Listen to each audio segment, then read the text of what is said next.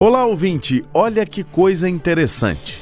Um grupo de estudantes brasileiras desenvolveu um projeto DART em espaços socioculturais que consiste na criação de peças de arte em relevo para pessoas com deficiência visual.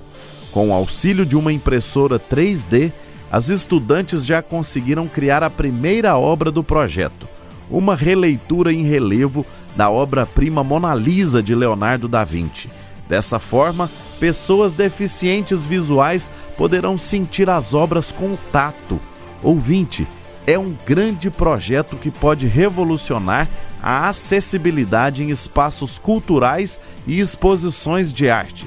Precisamos pensar na acessibilidade das pessoas com deficiência para que elas não se sintam excluídas da sociedade que fazem parte todos os cidadãos merecem apoio e dignidade, e o acesso à cultura é importante para todos.